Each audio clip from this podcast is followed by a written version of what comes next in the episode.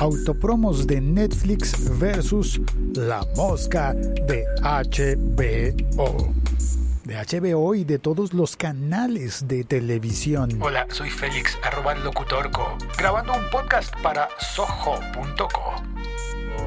El siglo XXI es hoy.com. Hola, soy Félix, arroba locutorco en todas las redes sociales. Puedes escribirme por donde quieras, la red que tú prefieras. Mi preferida en este tiempo es Twitter. Me alegraría mucho que compartieras este episodio podcast mencionándome en Twitter, arroba locutorco, y contestándome lo que piensas sobre esto. Voy a tratar de explicar algunas cosas que han sido concernientes a mi trabajo como locutor para un canal de televisión, cosas que he aprendido durante mucho tiempo, que tienen que ver con de esto que se entera uno en el trayecto de hacer un podcast que habla sobre tecnología aplicada a la vida cotidiana.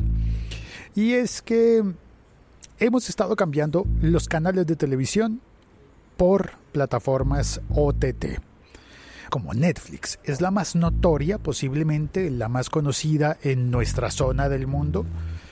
También hay Hulu, que no utilizamos en América Latina y posiblemente en España tampoco, no tengo noticias de eso.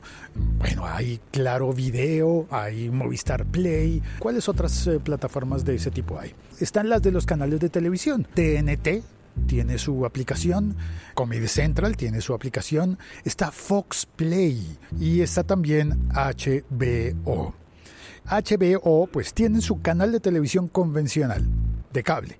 O sea que no es tan, tan, tan convencional, sino que es un canal de televisión que tiene servicio de pago en el que tú te suscribes y al suscribirte tienes la opción de ver contenido premium de pago, películas y series producidas por el canal. Producciones originales como Game of Thrones, como Silicon Valley, HBO tiene contenido premium y funciona de la manera doble, como canal de televisión y como plataforma OTT. Puedes ver los contenidos en la aplicación, también en la aplicación para televisores inteligentes. Y al estar en el mismo plano que Netflix, uno dice, ¿qué diferencias hay en la práctica? A ver, el catálogo es diferente, las películas que están disponibles en Netflix no siempre son las mismas que están en HBO. Puede haber algunas coincidencias, pero es más bien un caso raro que haya coincidencias podría haber coincidencias, por ejemplo, en Los Soprano. No estoy seguro de que esté en Netflix, pero podría estar. Y alguna vez vi que Mad Men era una serie que estaba disponible en ambas plataformas. Ahora, tú pones la televisión, enciendes una de estas plataformas, supongamos que tienes eh, Mad Men en Netflix y en HBO. ¿Qué diferencia encontrarías al ver la misma serie, el mismo programa en una plataforma o en la otra. Creo que una de las diferencias grandes sería la mosca. ¿Cuál es la mosca? Pero no estábamos, era en Mad Men. La mosca es una película. No, la mosca es...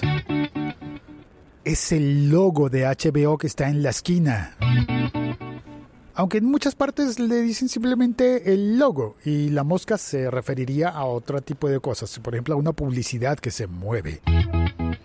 Pero en términos generales, digamos que en el argot de televisión uno puede referirse a la mosca como si una mosca se hubiera parado en, en un extremo de la pantalla y está sobrepuesta a la imagen. El logo, digámosle el logo, el logo de HBO. Cuando tú estás viendo televisión en un canal de televisión desde hace muchos años incorporaron eso del logo sobrepuesto. Cuando yo era niño, hace... Uh, no había logo sobrepuesto, tú simplemente sabías que era un canal por el número y ponías el número. Ponme el 7, cámbiame al 9 los canales fueron cambiando, en cada región de, mi país eran números diferentes, aunque fuera el mismo canal.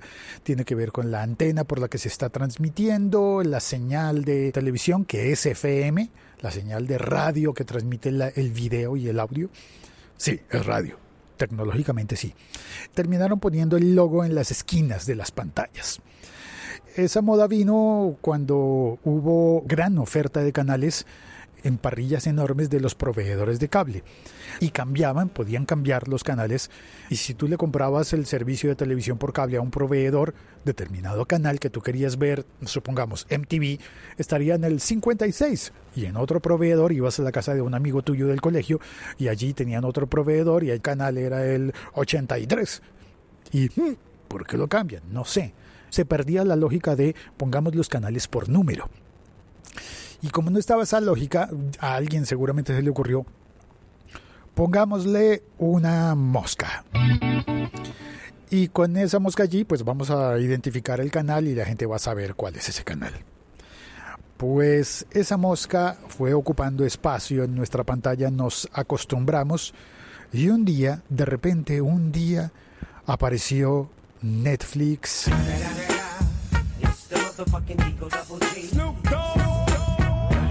Sin mosca. La pantalla limpia, sin mosca. En serio, era Netflix, venía como de ser el heredero de Blockbuster. Por ahí va una moto, supongo. Y llegó Netflix y entonces como heredero de Blockbuster, en donde alquilabas películas, por ejemplo en DVDs, DVDs, alquilabas una película en un disco y ponías la película y una película alquilada no tenía mosca, pero un canal de televisión sí. Ahora, ¿qué problema tiene y representa eso para Netflix? Para los eh, televidentes, para las personas que estamos viendo el contenido, pues realmente es muy bueno que no se interrumpa la imagen con un logo tipo mosca allí y que no haya comerciales, buenísimo. Pero lo que yo no esperaba era que me pasara lo que me ocurrió hace una noche.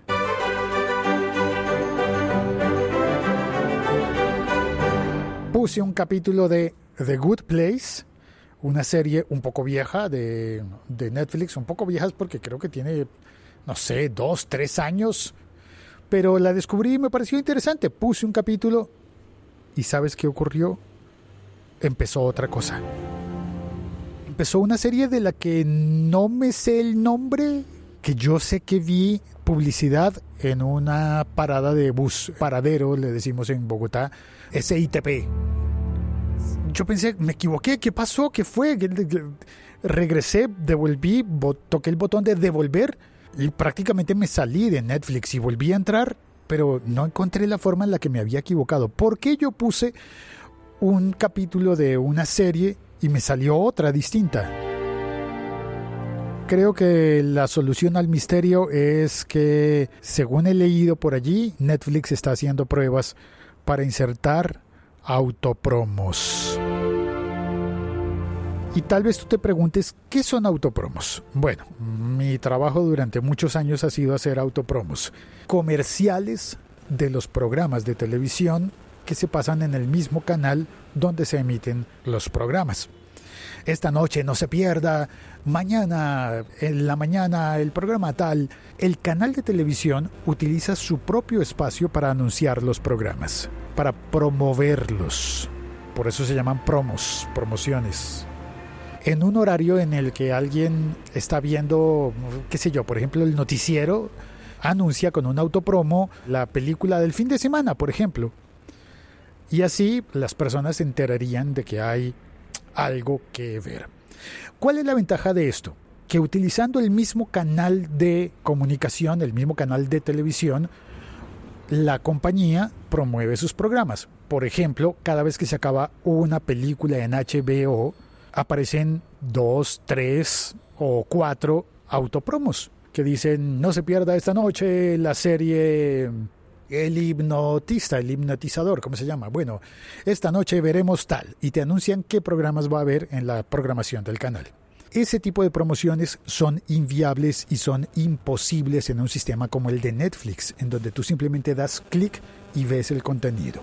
Perfecto para nosotros los usuarios. Pero y Netflix ¿Qué hace Netflix? ¿Cómo podría Netflix entonces anunciar sus contenidos? Veamos. Hay una poesía para niños en Colombia que se llama La pobre viejecita. Y me recuerda mucho este caso, porque Netflix no tiene sino mi correo electrónico, estoy en su lista de correos, no tiene sino la cartelera. Cada vez que entro a Netflix estoy viendo siempre, lo primero que veo es la cartelera de los programas que me tiene, que me sugiere.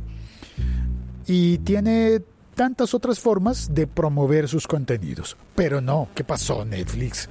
¿Por qué decidiste ponerme una promoción de tus programas, un video anunciando tu programa en otro programa que no era ese? el que yo quería ver, me lo interrumpiste o me lo demoraste, Netflix, para anunciarme un programa diferente que tú quieres promover.